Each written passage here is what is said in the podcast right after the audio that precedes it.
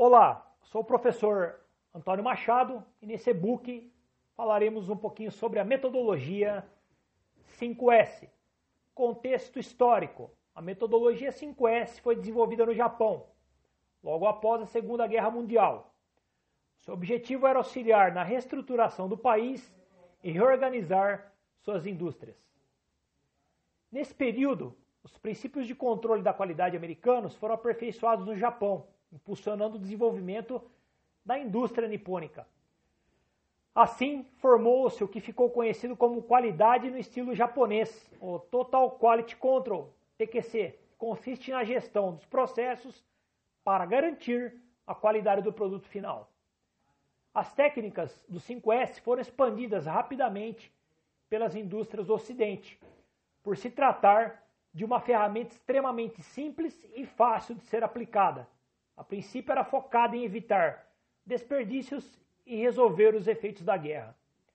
Hoje, a metodologia do 5S é aplicada em novos ambientes, demonstrando ser bastante útil no contexto organizacional, melhorando a qualidade de vida, transformando o ambiente da empresa e a atitude das pessoas, aumentando a produtividade da instituição, diminuindo desperdícios e reduzindo custos. O que é o 5S? O programa 5S possui esse nome devido às iniciais das cinco palavras japonesas, que intitulam as cinco etapas do programa, que no Brasil são classificadas em cinco censos. Primeiro, Seiri, censo de descarte. Depois temos Seiton, censo de arrumação. Seiso, censo de limpeza. Seiketsu, senso de higiene. Shitsuki, senso de disciplina. Etapas da metodologia. Primeira etapa, Seiri, descarte. Manter no local apenas aquilo que é necessário e adequado às atividades e ao ambiente de trabalho. Ou seja, separar o que é útil do não útil. Resultados: reduz a necessidade de espaço, estoque, gastos com sistemas de armazenamento, transportes e seguros. Facilita o transporte interno, o arranjo físico, o controle de produção, a execução do trabalho no tempo previsto. Evita a compra de materiais e componentes em duplicidade e também os danos a materiais ou produtos armazenados. Aumenta o retorno do capital empregado, aumenta a produtividade das máquinas e pessoas envolvidas e traz maior senso de organização e economia, menor cansaço físico, maior facilidade de operação. Como praticar, escolher, escolher local de trabalho, fazer fotografias, filmagens do ambiente para a fase final da tarefa, na hora de comparar os resultados. Definir quem faz o que, onde, quando e como. Quantificar tudo que faz parte do ambiente de trabalho, móveis, máquinas, papéis, etc. Logo em seguida, definir o que é necessário, através de instruções claras para que todos possam separar o útil do inútil. Para refletir aí, o que deve ser jogado fora, o que deve ser guardado num depósito, o que pode ser útil para outro setor, o que deve ser consertado, o que pode ser vendido, segregar em um local determinado aquilo que será descartado, ver com pessoas de outros departamentos ou setores para que escolham entre os itens disponíveis o que de fato possa interessar estenda a prática do descarte a todos os setores da organização. Segunda etapa, Seiton, arrumação. Um lugar para cada coisa, cada coisa em seu lugar após o uso e ter o que é necessário, na quantidade certa, na qualidade certa, na hora e lugar certo.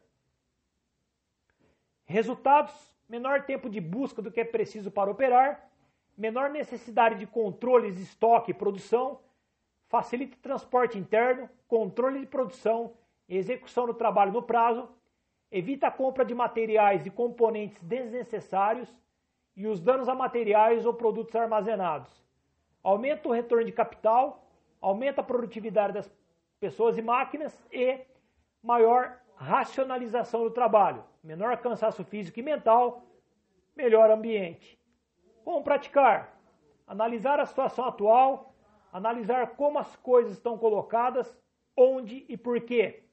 Arrumação é estudo da eficiência, e esta depende da velocidade necessária para pegar e colocar as coisas em seus devidos lugares. Definir um lugar para cada coisa. Para definir critérios à colocação das coisas nos lugares, algumas perguntas devem ser respondidas. É possível reduzir estoques? O que é, está à mão é, precisa estar mesmo ali? Os nomes das coisas estão padronizados? Qual o melhor local para cada coisa? Decidir como guardar as coisas, né? fazer uma análise do estoque, conhecendo as características de cada item. Todas as coisas devem ter um nome, e os nomes devem ser conhecidos de todos, e todas as coisas devem ter espaço definido de estocagem e a indicação exata do local da estocagem. Terceira etapa, seiso, limpeza. Gente merece o melhor ambiente. Cada pessoa deve saber a importância de estar em um ambiente limpo, antes e depois do trabalho, no caso realizado.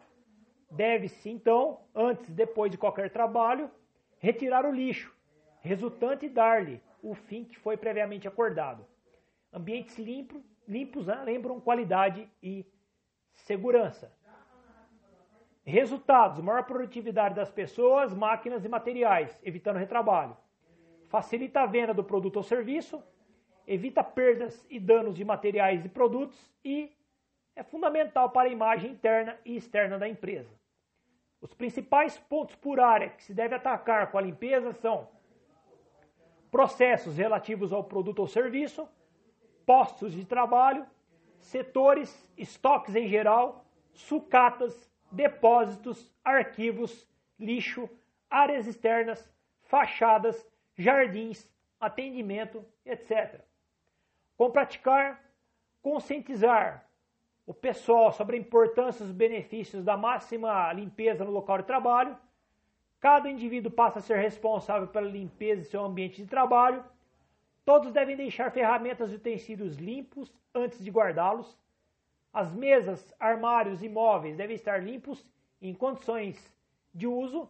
Nada deve ser jogado no chão. Diariamente retirar pó e sujeira dos pisos, paredes, tetos, janelas portas, prateleiras, armários, mesas, cortinas, cadeiras e locais usados. Não existe exceção quando se trata de limpeza. O objetivo não é impressionar visitantes, mas proporcionar um ambiente ideal para se obter a qualidade total. Dicas: levantar sugestões para a melhoria e limpeza do local de trabalho. Instituir o dia da limpeza, tratando como se fosse um dia de festa, com balões, faixas, lanche festivo, etc. Nesse dia, todos devem fazer a limpeza, junto, né? inclusive a própria direção da empresa e do, da organização. Quarta fase, Seiketsu, higiene. Qualidade de vida no trabalho, manutenção de limpeza, da ordem, cuidar da aparência. Pois em um ambiente limpo, a segurança é maior. Quem não cuida bem de si mesmo não pode fazer ou vender produtos ou serviços de qualidade. Manter a empresa limpa, e a SEADA requer gastos com sistemas e materiais de limpeza. Requer manutenção da ordem, da limpeza e da disciplina.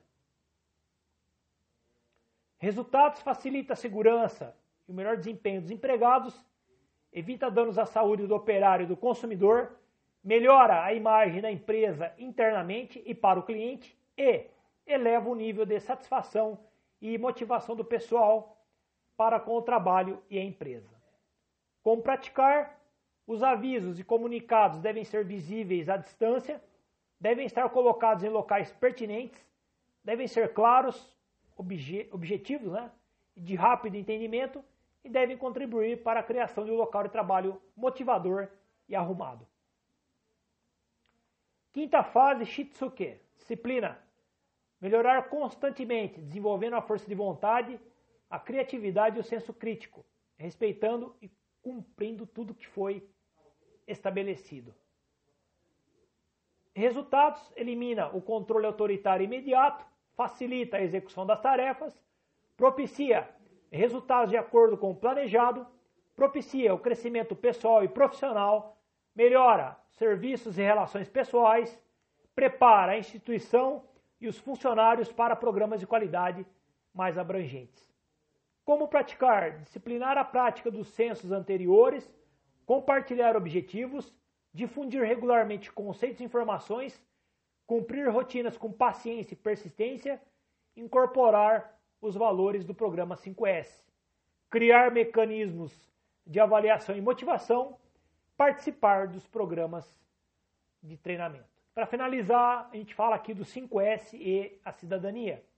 Reeducação, adoção de valores, no caso a questão de ética, aplicação abrangente, transcende o ambiente de trabalho, reflexão sobre, sobre a ação né, do indivíduo enquanto cidadão e, claro, a busca pela transformação da sociedade. Uma sociedade melhor, né, um mundo melhor. Com isso a gente finaliza. Espero que tenham gostado. Muito obrigado e até a próxima.